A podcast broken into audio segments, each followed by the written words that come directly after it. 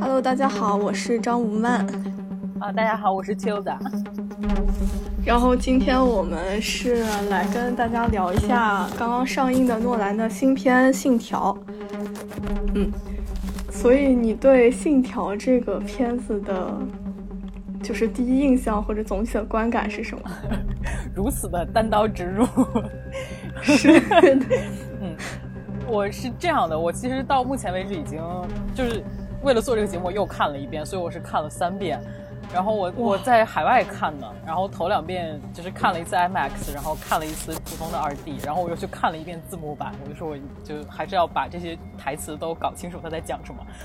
然后，但是其实坦白说，第一遍看完之后，我本人的态度是比较失望的。呃，就是离我对诺兰往期的作品，呃，心中的那种期待是完全不能满足我的。嗯嗯。然后后来。又看了一些视频啊，什么这画图的解析啊，就我发现，即便你把这个剧情搞到很懂，每个细节都都理解他在干嘛，我还是没让我形成某种一气呵成的快感。呃，所以其实第一个是首次的观感，我我是觉得不是很满意的。我不知道你是什么感觉？哦，我我也差不多，就是其实之前看诺兰的话，还是会觉得故事上是会觉得比较有趣味的。这次。因为因为其实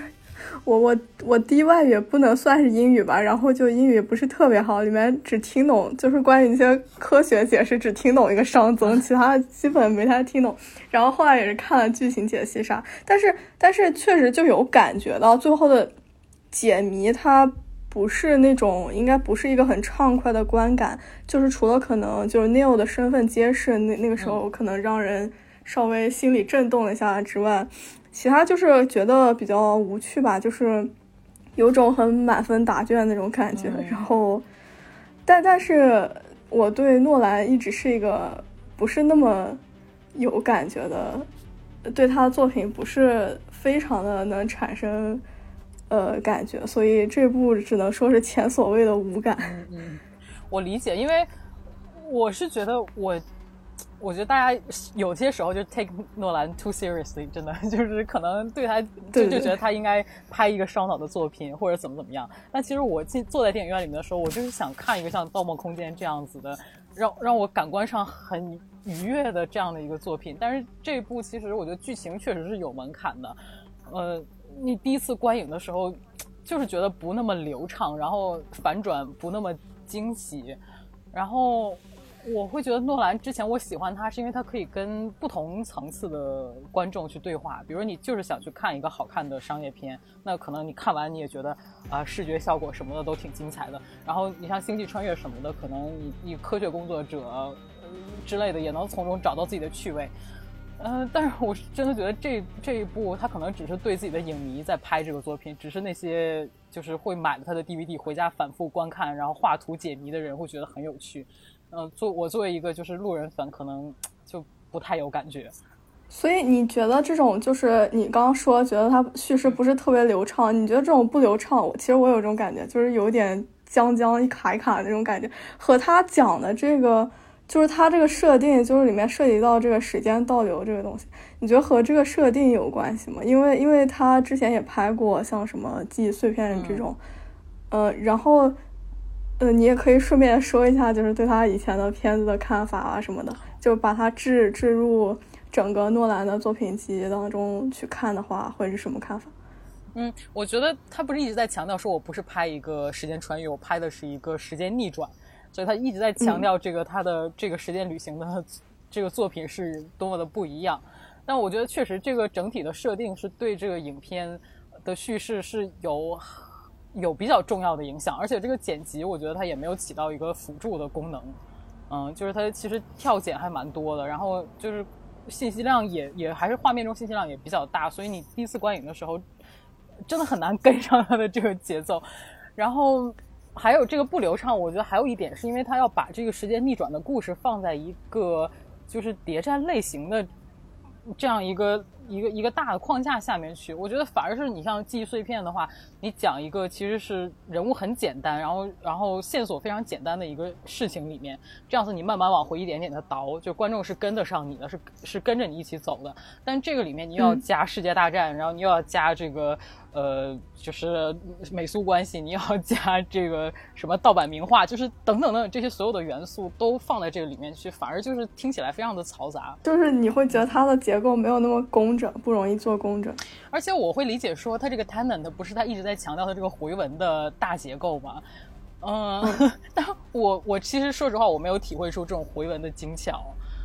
呃，是，就是我，我甚至掐表看，我说 看他是不是真的是在影片二分之一时间的时候开始往回倒，然后，当然其实也也不是那么工整。然后你你的每一段之间的对应，除了奥斯陆自由港的那一段，我觉得那个是严丝合缝的，就那那段我看的还是挺爽的。然后其他的部分我觉得也是比较零散的，所以整体上对这个叙事我我会觉得是比较失败的。你对诺兰这个导演还有他之前的片子是个什么样的态度？就是有没有之前比方那个对比案例，你觉得做的很好的那种？就相对于信条，我绝对不是诺黑，我那可能我我我也我也达不到就是吹捧他每一部作品那种程度，但我我情感上我觉得我之前还是挺喜欢这个导演的，我很很欣赏很尊重他对于这个好莱坞类型片的一些尝试，就是我觉得他是一个还坚持能在这些类型里面做出一点他自己的作者表达的东西。嗯，你不管这个表达的内容多新或者怎么样，这这都不管。就是我觉得他这个坚持的尝试，我觉得我是非常尊尊敬他的。呃呃，做的比较好的，我个人会觉得比较喜欢就是《盗梦空间》和《致命魔术》。嗯嗯，我觉得《盗梦空间》是嗯，就是他会把呃这个心理学的某某一个概念，然后潜意识的这些概念、梦境的这些概念。做的视觉化做的是非常好的，而且这个故事是引人入胜的。然后每团队当中每一个成员加进来的时候，他的那个线索是非常清晰的。你知道这些人都在干嘛？嗯，信条这个片子就是看到最后，我其实还是不知道这些人在干嘛。我有这样的一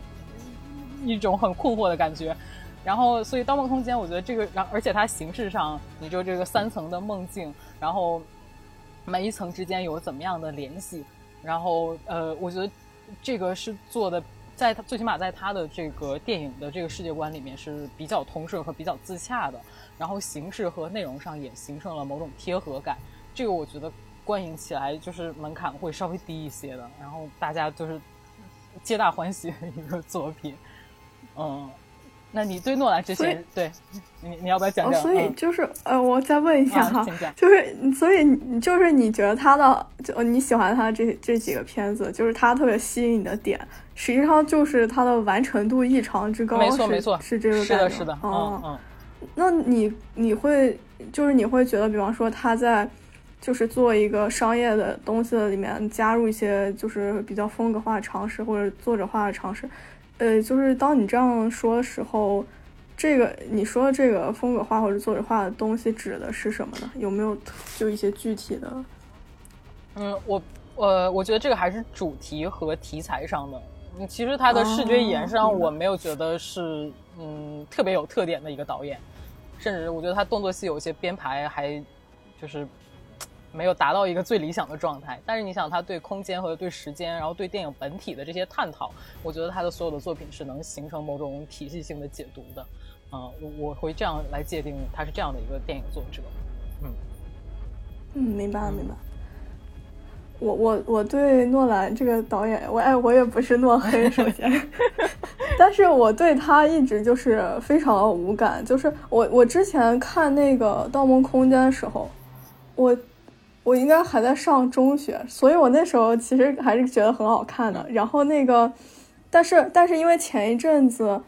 呃，《信条》上之前，然后影那个法国院线它恢复营业之后，它就一直在重映诺兰的电影，然后就有映那个《盗梦空间》。我就是疫情之后看的第一场电影就是《盗梦空间》，就是我去重刷一下，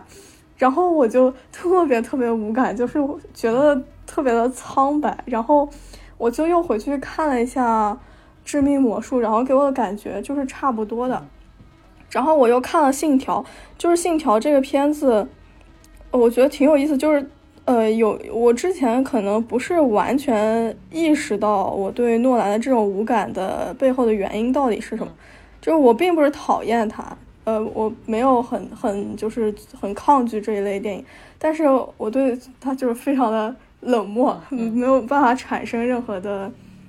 呃共鸣。嗯，这个《信条》这个电影里面有一些要素让我意识到了它背后的原因是什么。就是如果让你用一个就是一个最重要的概念来概括诺兰电影中最重要素质，你觉得会是什么？比方说，你你会觉得是他的叙事吗？还是？我觉得是概念吧，因为我觉得他大多数作品都可以算作一个高概念的电影。就是其实整篇也就是在阐述一个概念，一个比如说星际穿越可能是五维空间，然后。盗梦空间可能是梦境，就是我觉得他是从一个概念出发，然后去用视觉化来阐释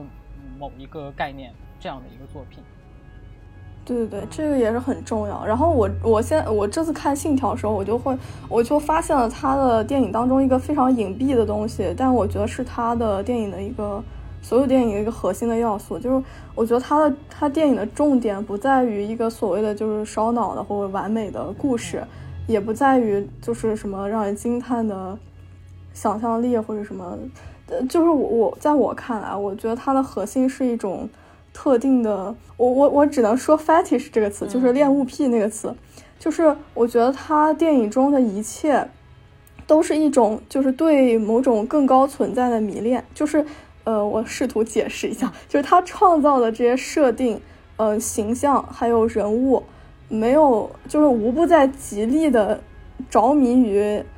就是具体的现象世界背后存在着某种更理想的、更更抽象形式的奥秘这样一种信念。然后这个概念比较微妙，所以我多解释一点。但但是这是我看他电影的一个直观感受。比如说，他的人物总是尽一切可能的抽象，就我觉得他电影中是嗯不存在人物的。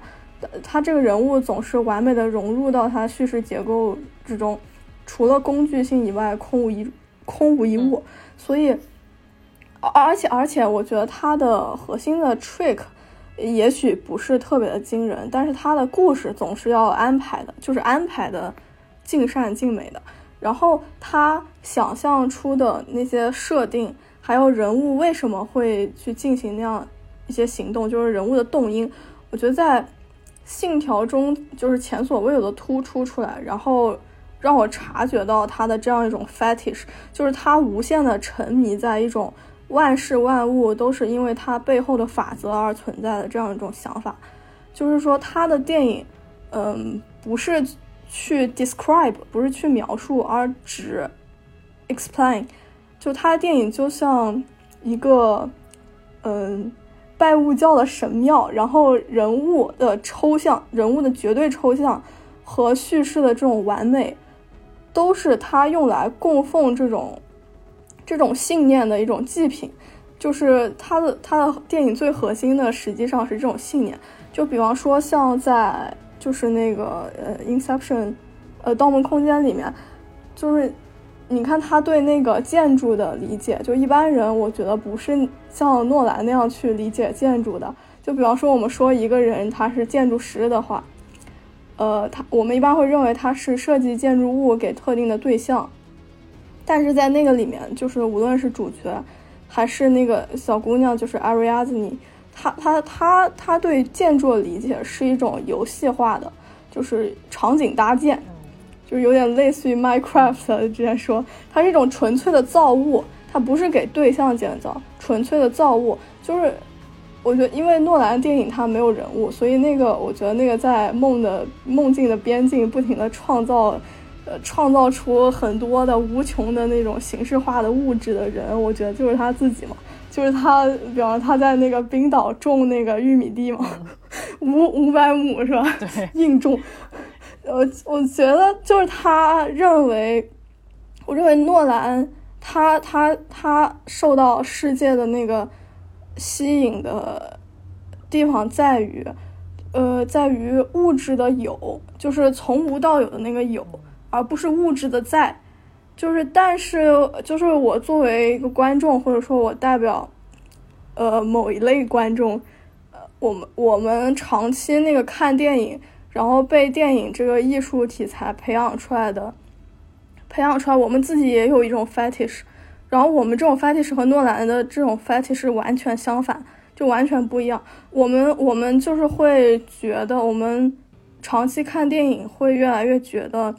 就是我们为现象世界着迷的最大原因，是因为现象世界就是它自身，就是比方说我们周遭的人啊、物质啊、日常生活，就是在作为它自身的时候，它的魅力是最大的。就是我们认为世界的魅力在于它的在，而不是它的有，就是跟诺兰是相反的。所以说，所以说其实不是我们不是呃不会在一个非非常精彩的叙事。或者非常奇妙的故事面前感到折服，感到好看，这肯定是会给会折服的。但是，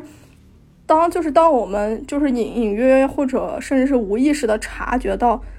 呃，创作者在拿这个就是你说这些呃通俗的商业化的这些东西去崇拜他的这样一种信念，就是崇拜他他眼中的这种世界的神性的时候。呃，我们就会容易感到无感，就是因为我们，呃，就是对这种他他描绘的这种世界的奥秘，实际上是无动于衷的，因为我们不不相信世界是由它背后的某种抽象理念而存在。就是我觉得我们和诺兰的这个着迷的东西完全不一样。我很同意，我我完全同意他的作品里面没有人这一个观点。因为就是像《信条》里面这个主角，就是现在连名字都没有了，人家就是一个主角。然后 他，你不知道他，他可能之前是为 C I C I A 工作的，然后后来他也就变成了一个国际特工。然后你也不知道他为什么要拯救世界。然后虽然这个他想拯救一个女人，可以算他的一个就是旁旁支的一个动机，但不是他主要的动机。然后这个女人呢，可能她你她身上唯一的性格特点就是她很爱她儿子，她很讨厌她老公。然后除此之外，这个女人也没有什么其他的东西。就是这些人物，就是我看不出来他们有任何的性格。然后所以这样你也没法带入到他们的视角去看待这个世界。然后你也不知道他们之间这种互动的关系是怎么样形成某种羁绊的。嗯。当然了，罗伯特·巴金森这个角色，我觉得是这个电影里面最有趣的、最吸引我的一个一个次点，就是我会反而希望他从罗罗罗伯特·帕金森这个角色尼尔这个视角去重新剪辑或者重新讲述这个故事，反而我觉得可能会更有趣一些。嗯，然后就像，然后再回应你刚才说这个诺兰的恋物癖这一点，我我也很同意。我觉得可能这就是诺吹和。呃，诺黑或者是诺，就是路人之间的一个分歧吧。就有些人，我觉得他可能还是挺极力的，想去走进这个神庙，去跟诺兰一起膜拜吧。对对对对对。但我觉得那些对解析，对吧？但如果像我们这种，就是对他对他的期待，呃，不一样，或者是没有想加入这个游戏的人，可能就会觉得不是特别有感觉，嗯。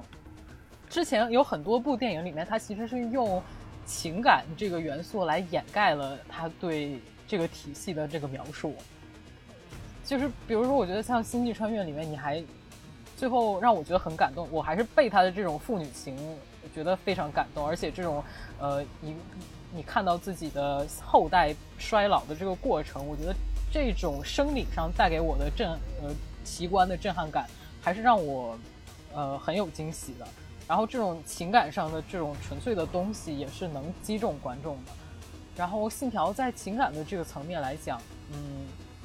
我反而是觉得这是让我最不失望的一点吧。就是最后他那个黄金三镖客的那个致敬的场景里面，我即使他琢磨很少，但是你还是能感觉到主角和尼尔这个角色之间的嗯某种背后的情感。反而是 这部电影里面让我呃最喜欢的一点，可能也就是这零星的一点点情感的东西。嗯。那一刻是是电影最精彩的，我觉得。我也是相对来说比较喜欢《星际穿越》一点，因为我我觉得《星际穿越》里面实际上是有一点人物的，就是但是但是其实《盗梦空间》，你看它它的那个基点，就是它主人公塑造起来的时候，他用的一个核心矛盾其实也是就是情感嘛，是对那个死去的妻子那个爱和愧疚。但但我觉得那个就很空洞，我其实不不认同，但我也不知道为什么，我也说不清楚，就是也是就是这一种直接的观感，目前还没有分析出来为什么，会不会和演员有关系？但是他确实也没有表现他跟他妻子之间之前的互动，除了他们俩一起造梦这一点之外，你看不到他们什么日常生活。对对对，就是他没有呈现那个状态。而且这一部里面，就再说《信条》的话，我觉得它其实是没有让我感到所谓的，就是马丁斯科塞斯说的那种真正的危险感。我不知道你的感觉，因为他不管他多么重复的强调，就是世界要毁灭了，如果这个人死了，大家一起死。但其实你没有看到任何具体的人员的伤亡，然后你没有看到任何真实的苦难，所以这个世界的毁灭对于我来说，在观影的过程中就是无动于衷。而且我觉得，而且不仅如此，就是除此之外，我觉得它整个就是世界就很虚幻，就感觉跟我们没有什么，跟我们的世界没有什么连接，就是有这种感觉。对，而且看不到任何具体的政府行为。啊，对，就这么这么大一个事儿，竟然没有政府参与进来。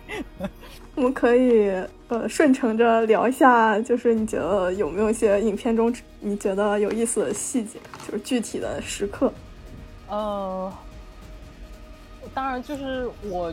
觉得这个影片里面我看的最喜欢的一场戏，还是我刚才说就是奥斯陆自由港自由港的那场戏，就是他那个平行剪辑，其实用的是非常。呃，像比如说《碟中谍》这种谍战片的模式，就是一边一条线是这些人在炸炸飞机，然后那一边是尼尔和主角在那个密室里面闭气，就是然后最后那个钥匙还还开锁，然后开不开，就是这些，我觉得它的设计都是非常典型的谍战片的方式，就是反而是我在这个诺兰的作品里面让我觉得最爽的，还是他对商业片运用的成功的这个部分，然后后面那个。再往后推，就是那个主角进到旋转门里面回来救女主角的时候，然后这两半儿戏是扣在一起了，然后这个时候那个反转，我觉得还是，嗯，让大家是有眼前一亮的这个感觉的。嗯，这个是我在这这个片子里面最喜欢的一场戏。你呢？我觉得最有意思实际上是一个镜头，就是就是就最开头那边，就是那个迷迷药在那个歌剧院里面。然后那个迷药喷进来，然后整个观众哗哗一起往后倒，那里就是那个镜头，实际上我觉得是一个就是大型版、壮观版的一个《盗梦空间》里面，就是他们在第一层梦境，然后他们已经下去了，然后只有那个药剂师在开车，然后就是他们遇到一个什么转弯，或者哦，我我想起来是他们那个面包车冲到桥底下，然后就进入一个失重的状态，然后当时给了一个。给了一个升格镜头，然后那那群人就是无意识的，然后那个胳膊就抬起来，然后身体往一边倾。我觉得就是那个歌剧院他们倒下去的那个场景，就和那个镜头背后的这种意味特别的相似。我觉得很有意思，因为我之前不是说，我觉得诺兰的电影里面是没有人物的嘛，然后因为我想到就是嗯。在一些其他的电影里面，当人物就有可能拖出一种叙事工具，一种故讲故事的工具，然后变成一个活生生的人。呃，它核心的这个要素是什么？我觉得就是身体嘛。嗯，就是像梅洛庞蒂说的，就是我是我的身体，就是他人，他在他在电影里面，嗯，他不仅是一个人物，他而且他是一个。它是一个和他的周遭世界形成关系的一个知觉场，嗯，他他有意识流，他能感受一切。然后，身体是人作为一个活生生人的最 最重要的要素。可是，在诺兰电影里，就是这个哗一下子一排倒下去的人，就让我意识到，呃，对于诺兰来说，他的人是什么？就是因为很有意思，就是当人，呃，作为身体的层面。在诺兰电影中显现出来的时候，我们恰恰看到的是，就是一下子的去人性化，就是人性完全消失了。他他人的身体，嗯，完全是作为纯粹的物质物质景观，呃，物质物质奇景的一部分，这样来表现，我觉得很有他的风格。这个这个镜头是我觉得整个片子让我感觉最有意思的。对，然后另外，哦哦，你说没有？我我我对这一段也有一点点想法，因为我我觉得他是其实是某种入梦的形象，就是他对于观众的一个态度，还是说你们进入到电影院里面坐在那张椅子上，其实是开始被导演催眠，然后你们要跟我一起进入到我的这个梦境里面去，然后大家就是肢体向一个方向倒去，然后这个导演像一个指挥家一样在前面就是操纵着你的梦境，我觉得他是。会给我这样的一种意象的建构，但是问题是呢，就是他这个片子，这个大家呃交响乐团在台上调音的时候，突然啪的一声一个枪响，然后你知道这个梦没进去，我觉得就是我我 我是觉得，之所以就是没有没有爽到，就是因为没有进到他构建的这个世界观里面去，然后我觉得这个还挺有意思的，就是他开始的这个枪响和。就大家入梦那个状态是是形成了一种自反吧，我就觉得观众在整场之之中都没有到入梦的这个状态。因为我之前恰好就是听，就有听朋友说过，就是说这个是一个真真实的事情。然后，然后因为当时因为这个警方输入了这个迷药，然后导致了非常多观众的死亡，所以这个镜头当时在我的观感看就是一个非常非人性的一个镜头。你是说在拍摄过程当中吗？呃，不是，不是，不是，就是它是一个真真实的事件，就是它发生过，就是有那个恐怖分子，呃，进到这个歌剧院里面，然后警察就是为了抓捕恐怖分子，然后直接就把迷烟注入进去，然后恐怖分子全部都歼灭，然后也造成了一百多名观众的死亡吧，好像。然后，然后我还看到一个我觉得有 挺有意思的细节，但那个就真的特别琐碎，不知道你有没有注意到，就是五方他在他们他们去讨论那个造一个那个假的空难计划的时候，他一开始和和主人公好像是在一个车站里面，然后他穿了一个那个西装外套，然后他的围巾是就是在衣服里面，然后是搭在脖子上，然后等他出了车站到了户外之后。就是因为天冷了，所以他就把围巾给系上了。然后这个时候我就看到那个他的他的西装领子没有翻好，就后面有一点翘起来。然后就我当时就产生了一个强烈的感觉，我就觉得这个领子一定不是他自己翘起来的，一定是一个就是为了表现他的就是说英国范儿的这样一个。人设的一部分，我觉得这个这个观感，我觉得也很有意思，就是可以代表我对诺兰的一种认知吧。就是他做美术，就是很很工，就是那个工匠的工，就是嗯，在复杂之中。即便他做一个很复杂的东西，但是给人的观感也是一种很抽象、很简洁的这样一种感觉。毕竟诺兰是一个在片场要穿西服的导演，是的，是我刚想就一个一个这种这种感觉的审美。而且我觉得他其实对于取景是有很大的执念的。我我我会觉得他其实是为了某种程度上是为了取景而拍摄某种。嗯，就是剧情。虽然我觉得这个可能，对对对，可能我不知道这个判断准不准确。比如他说他喜欢那个挪威的那个风力发电厂，就是因为有好几个空镜头都是在那个游艇上面，然后有两排巨大的那个风力发电的风车。就是我会觉得他可能就想拍这样一个场景，然后我就要营造一些在海上的镜头，然后或者是说他就想用塔林的那个呃，不是他想用基辅的那个歌剧院。就是 我就一定要在这样的一个空我崇拜的这样的一个空间里面营造一些故事，然后所以我写了这样的一段戏。我我这是我个人的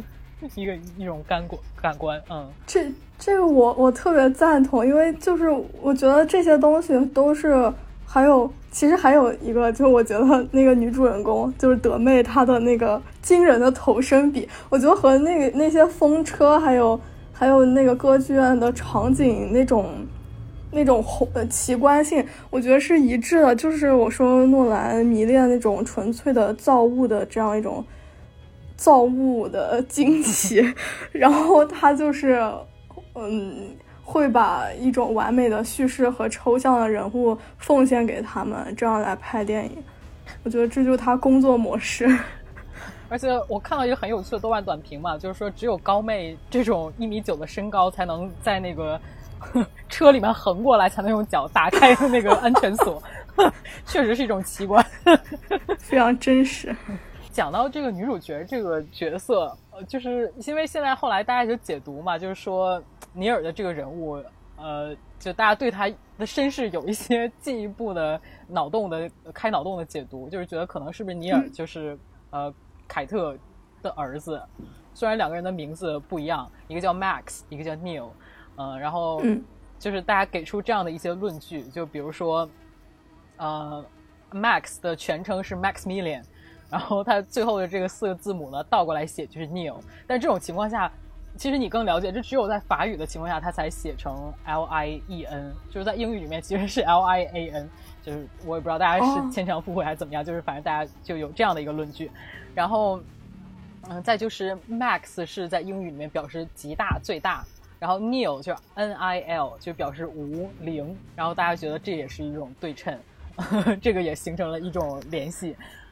然后再就是罗伯特·帕丁森，一般呢情况下其实是在影片里面演美国人，但是其实这个片子里他是非常明显，他是一个英国人，然后然后也是金发，然后口音也比较 posh，呃，然后感觉这个教育背景也比较好，穿着打扮，然后大家就觉得这样子就非常符合是高妹这样一个拎爱马仕的女性的儿子。我我以为只有我注意到了爱马仕。我觉得有理有据，有理有据，就是这种这种搭的这种解读行为也挺有意思的。你对此有没有什么看法？就是我其实我我觉得是有趣，就是最起码给 这个苍白的人物关系增添了一些解读的乐趣。然后呃，确实也合理。但我我是觉得，即便这是诺兰他脑海中他有的想法，但是他一定没跟罗伯特·帕丁森交流过这个观点，因为。其实凯特和尼尔有很多交集，就是后来他在那个装甲车里面照顾他，然后其实他已经快死了那个时候，然后我没有从这个演员的眼神中看出来他是在看他濒死的母亲这样的一种情感。虽然说他可能也处在一种伪装当中，他不应该表露这种情感，但其实我觉得细节上我没有在剧情中找到任何能佐证这个理论的细节。所以我本人是觉得是挺好玩的这个理论，但我我我不觉得这是导演有意而为之的。其实也给广大观众增添了很多乐趣。对啊，而且我想我刚才说了，因为诺兰他在一个访谈里面说，他就是说我他要做出一个判断，就是这个电影是给坐在电影院里面的观众拍的，还是给之后会买他 DVD 然后反复看，然后找这各种联系的这样的影迷拍的。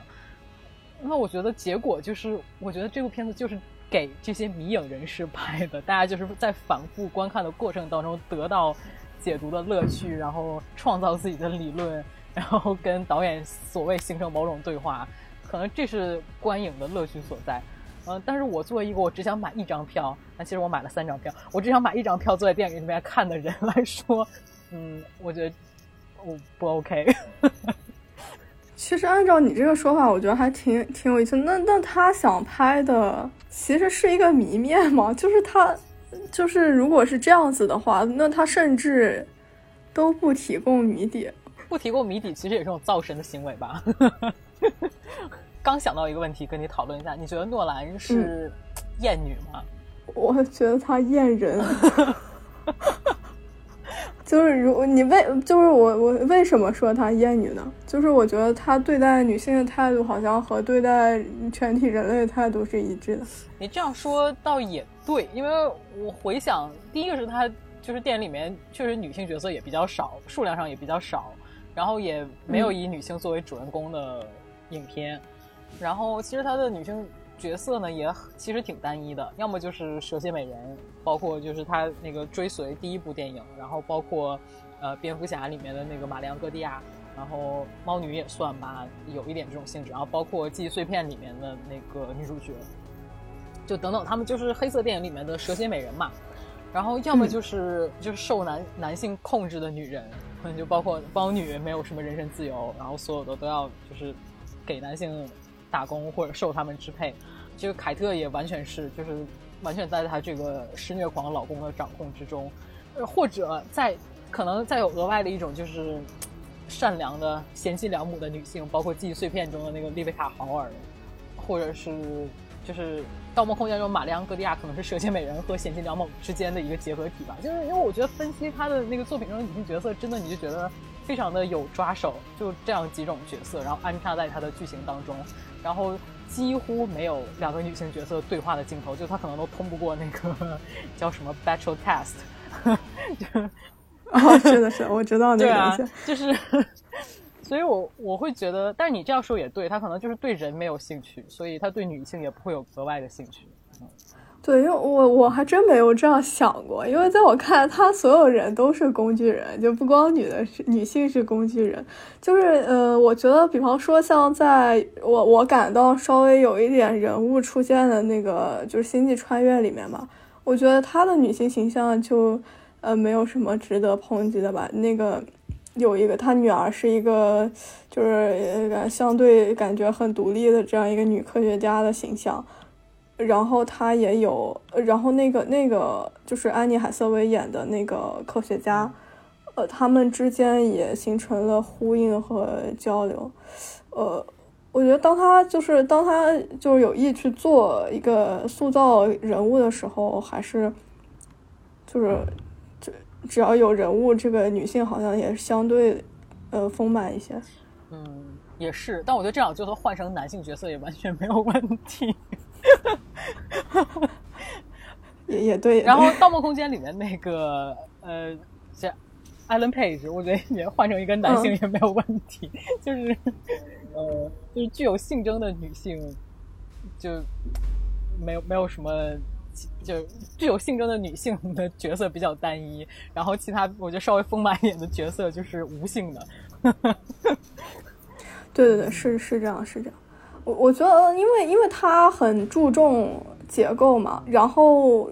他我我我认为他的这个结构，即便可能他有自己的这个创造的成分在里面，但是但是他的结构总体给人的感觉还是非常古典，就是体验来讲，呃是非常古典的这种。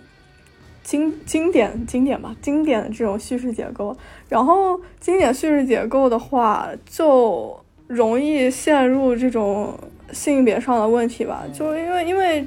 这个实际上是结构的问题，就是也许不单是它呃电影的这个问题，我觉得更多是结构问题。然后诺兰是一个想把人物全部纯粹化成结构的这样一个创作者，我觉得。嗯，你你会觉得就是说，就是他这种形式是就是有什么弊处，还是说你觉得赞同这种这种方式？就是对于你呃你比较受到吸引那种很高的完成度来说的话，我其实情感上来说没有偏好或者不偏好。我觉得即便他作为一个商业片导演，他想做这样的一种尝试或者一种表达，我觉得完全没有问题。但问题是，他可能现在因为就是。位高权重，就是可能他真的是一个可以，就是拿拿着一个叫 original idea，一个一个原创的想法，然后走进片场，还有老板愿意给他投钱，这样的一个电影人，一个导演，所以，呃，我我觉得可能从行业的角度来上来说，我我还是非常尊重他这种创作的。但你说个人情感上的喜欢，或者是呃。享受或者是娱乐的效果的满足，我觉得那可能就是其实会分他的作品，他做的好的时候，他这个叙述做的比较叙事做的比较完整的时候，然后商业元素运用的比较巧妙的时候，嗯，就会成功。然后《信条》，我觉得可能目前为止也是他最大的一个事业滑铁卢吧。我不知道这个判断是不是准确。我没有太关注这个电影现在的口碑，就是他对于他的影迷来说仍然是非常值得推崇的吗？还是说有一些影迷也觉得这个片子不是非常的？我观察就是包括豆瓣也好，然后国外的那个烂番茄和 Reddit，Reddit 上面有非常非常多 讨论这部影片的作品，然后大家还会就台词接龙，就是 真的是了然于心已经。所以我觉得他的追随者们还是非常喜欢这部作品的，但是可能大众在这部电影上其实是会更多看到他的问题。然后有一点撤退，嗯，所以，我我觉得就是诺兰的核心追随者，还其实还是认同他那个他所崇拜的那种世界的逻辑，所以，所以，即便是在他的完成度上没有那么的高的时候，他们也会受到这种背后的逻辑和信念的吸引，然后就是很带有一种崇拜性的去讨论和解读。你刚才说，就是你重看《盗梦空间》和致呃和《致命魔术》的时候都比较无感，那就是你比较喜欢他哪几部或者哪一部作品？哦，我其实我刚刚有说，就是那个《星际穿越》，我觉得相对好一些。还有吗？除了《星际穿越》？嗯，没有了，不好意思。就这《星际穿越》也没有那么喜欢吧，但是就是相对来说喜欢一些。因为我可能还另外一个呃比较喜欢的是《致命魔术》嘛，但是这个可能是因为我我是做电影研究的，所以呃有一点私私心或者私货在里面。因为我觉得这部电影虽然讲的是魔术师间的故事，但它其实讲的是电影特效。这个内，我觉得它内文本是在讲这件事情，就是呃，因为诺兰就也是众所周知是一个很迷恋实景特效的人，就是他喜欢在镜头内部完成这些特效。呃，就是好比说克里斯蒂安贝尔饰演的这个双胞胎兄弟，然后就是他们其实是追求你怎么样把这个魔术的技艺做到最精湛，然后观众是障眼法，然后让观众看不出来。但其实，呃，另一个对立面就是休·杰克曼，他最后不是就是呃追追追随了这种技术，然后用电力，然后用这种非常维多利亚时代的这种比较科幻想象、科学想象，然后就是呃实现了他这个大变活人的魔术。但是其实他最终的结局也是蛮悲惨的。所以我觉得在这个里面，我会觉得诺兰他还是一个非常恋旧的呃，就是工匠型导演，就是他。他包养的，或者是他觉得能得到救赎的是某一种，嗯，非常反古式的，然后非常非常古典的吧，就这种技艺的手法。然后其实是他对嗯科技的进步，或者说对于电脑特效这种是持某种排斥或者抵触的态度的。所以我觉得这一层。嗯，我对于他的解读会让我觉得这个电影会有意思一些，然后我也觉得这个导演他对电影本体还是有赤诚的爱，所以我我对这个影片我个人的评价会稍微高一些。就是你之前说到，就是它的概念会非常高，是指这种文本上的空间吗？就是最起码这，我觉得这些故事好像你都可以用一句话。大多数都可以用一句话来讲述它吧，就是很满足我对于高 高概念电影这样的一个定义。我对诺兰期待期待实际上就是好看，但是我近几年就是看我可能以前一些喜欢的、觉得好看的商业片的时候，我我有时候也会觉得哇，就是好难看，怎么那么苍白，然后觉得很僵硬。其实也是因为就是当看的那种。我们所谓的艺术影片吧，因为呃多了之后，其实对于那个电影当中呈现出来那种真实的人和生活的态度，实际上那个感知是发生已经发生了变化，然后再去看一些被呃组装或者搭建起来的东西的时候，就会意识到。就会察觉到它的就那种组装性，就是机械性，就是还有一些工具性之类的。就以前其实就是察觉不到，还是因为自己的感知发生了一些变化。像《盗梦空间》，我觉得就是一个例子。就比方说，我之前看很多很多电影，不光是《盗梦空间》时候，我就会觉得如坠茫茫大海。我就在整个剧情。每个每个发生的事情之间，我我就是我会被淹没嘛。作为一个观影者，我会被淹在里面，然后我完全不知道自己在哪儿。然后我觉得我周围全部都是浪潮那种，这种有这种感觉。但是当我再去看这些片子的时候，我就觉得它不像生活一样是流畅连续的，就会觉得他们很干瘪，然后像一个像一个骨架一样，就是一眼望过去。呃，很瘦小，然后也也能看得很清楚，就不会有以前观影时候那种，呃，不知道自己在哪，然后你会对那个呃东西就是比较了然于胸吧，然后呃，并且也能看到他们之间存在着很大的缝隙和空白，就会有这种感觉。然后人物方面也是这样的，呃，以前就会。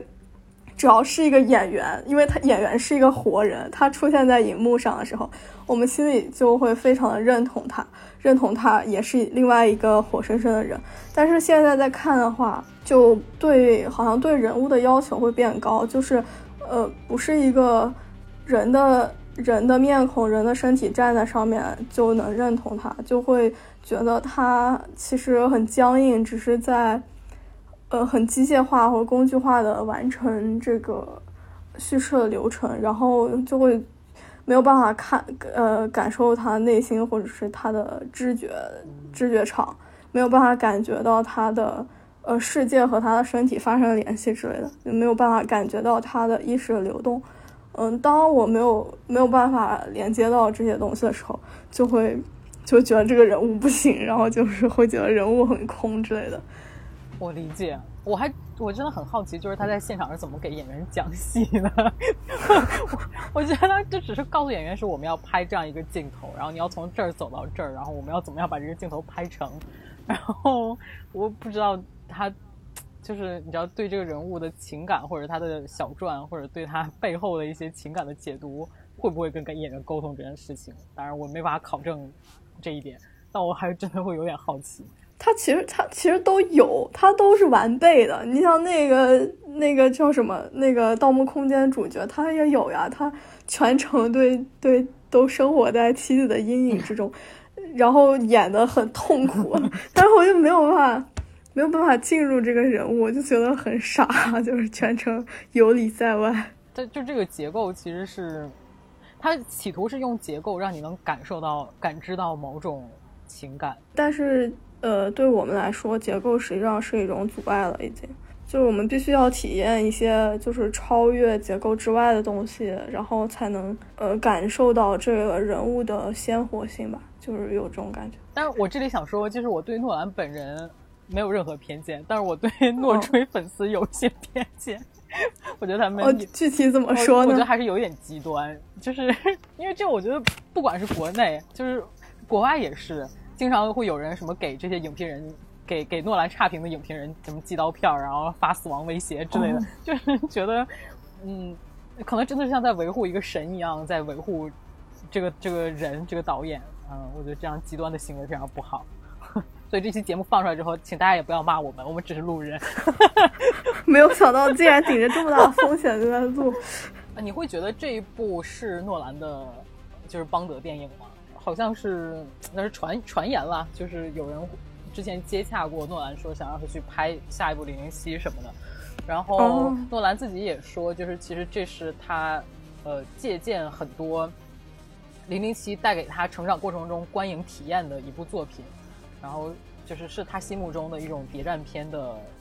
呃，对谍战片的一种想象吧。嗯，如果从作为一个谍战片来讲，你会觉得这部电影就是满足了你什么样的期待吗？真的没有哎。不过说你说到这个，就是他因为一个类型，然后拍电影，我忽然想到，就是我之前你问我有没有什么其他喜欢他片子，我有想到，就是说那个。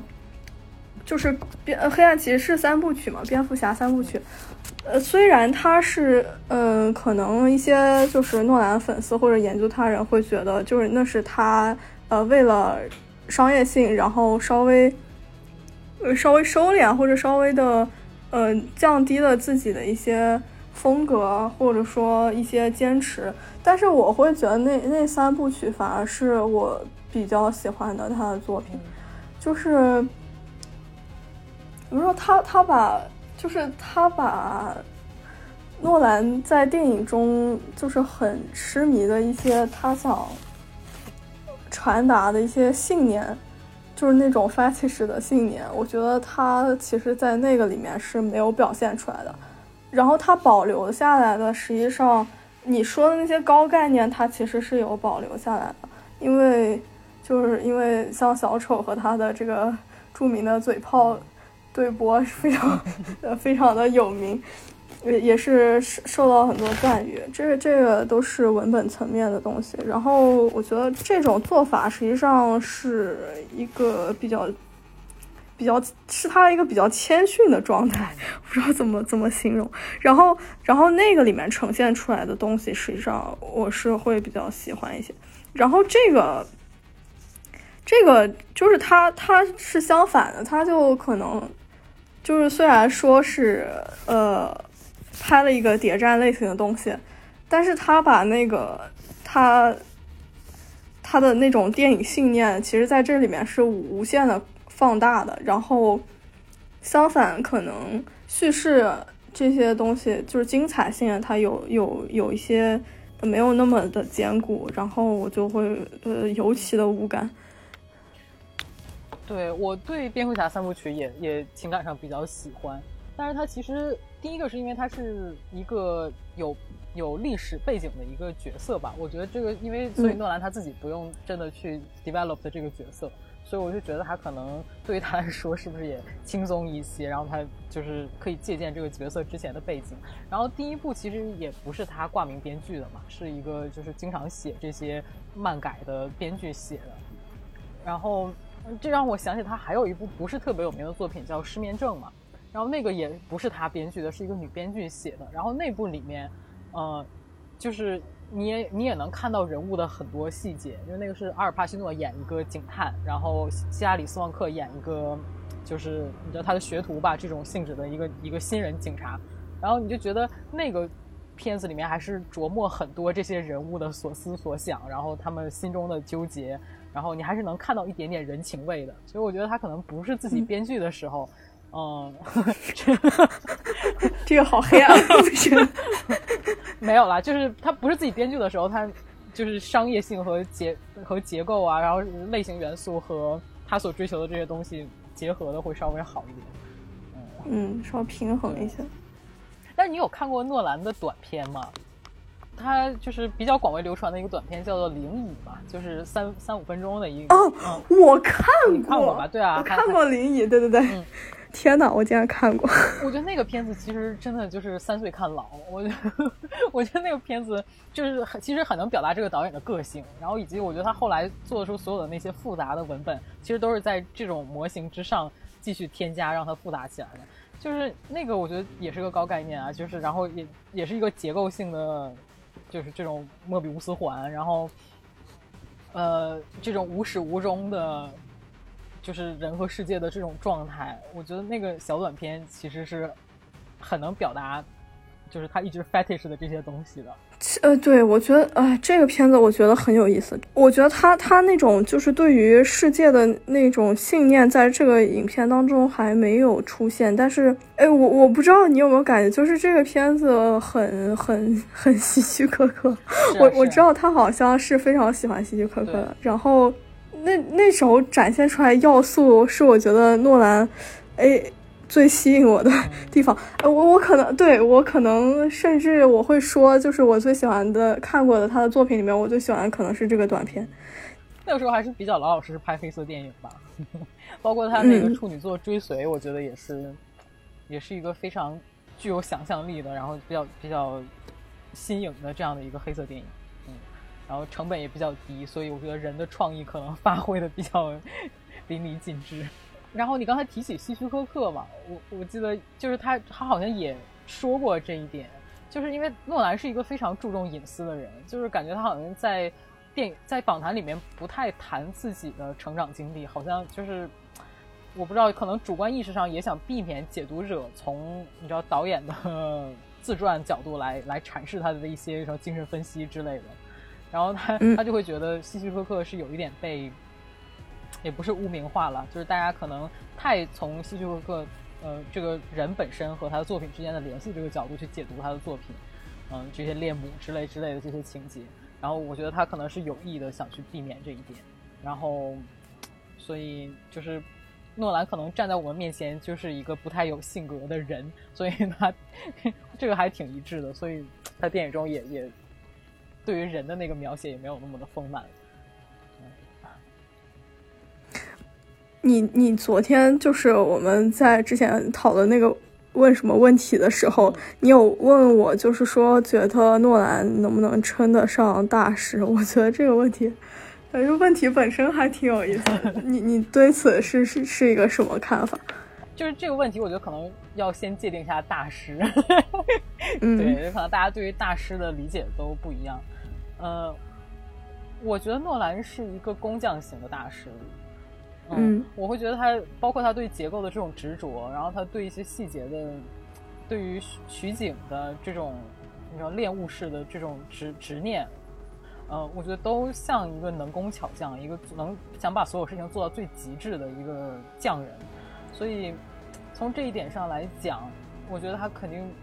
不是思想上的大师，但是他作为一个电影的这种视觉语言的的工匠型大师，这一点我还是非常认可。我的观点就非常的奇怪了，就 我会我会觉得他是一个游戏大师，真的我不太认同他在电影领域有有任何的，就是呃可以称得上大师的要素，就是在任何的方面。但是呢，他他就是，呃，我我我觉得他的影片里所呈现出来这种非同寻常的。对于造物的，就纯粹造物的这样一种迷恋，我觉得是，呃，是不不能就直接一接而过的。他确实是是是是一些什么东西，然后然后我没有办法形容这个东西，但我觉得他在这个东西上面确实是，呃呃，就是非同凡响的。但呃，我现在能用的词就是，我觉得他是一个游戏大师。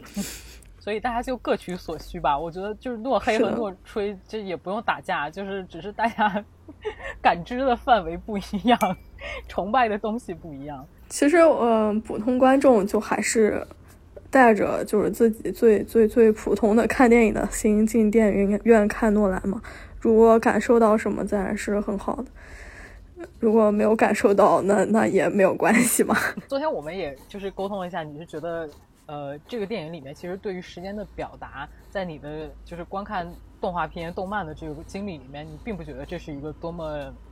就是不一样的，或者是多么精彩的一种表述，是不是？我呃，其实不一样，它其实还是很不一样，因为确实没有人呃拍出这样一个奇观，就是它所有的东西是时间逆转的嘛，这个是很奇观化的一个，包括我觉得它很多呃，就电影里面出现那些巨构啊，然后和和这个时间逆转的奇观结合在一起，很多细节，我觉得它是经过精心的打磨的，就是在这个奇观层面上。呃，但是我我说的这个就是精彩性嘛，就是我看的时候并没有觉得很好看，就是单纯是这样。然后，但是关于时间的那种因果因果律这方面的这样一些 trick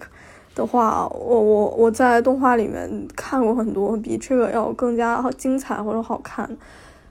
有没有推荐给我的作品？之前之前有在。有在那个豆瓣上和一群宅友讨，好像有一个很小的讨论。然后反正我是我会觉得那个绝缘的暴风雨非常好看。为什么开始聊动漫？太奇怪。然后很多很多朋友提到那个魔法少女缘的一个剧场版，然后说那个是他们认为一个非常经典的时间穿越题材的电影。好的，我这样都没有看过，这这不不能不能聊动画，就 忽然进入了忽然进入了宅模式，但是没关系，我觉得这都是横向类比嘛，对，嗯，算是算是，本来就是诺兰是不是从日本动漫里面偷食这件事情也是一个公案，嗯，应应该应该没有的吧？我觉得，他他他对自己的要求如此之高，我觉得他如果。呃，有接触到这些作品里面的这种 trick，因为因为日本的日日本动画作品里面这些 trick 是真的，它从 trick 本身来讲就非常非常的惊人。我觉得诺兰如果见过这些作品的话，他他一定会要求自己做出一个更更惊人的东西出来。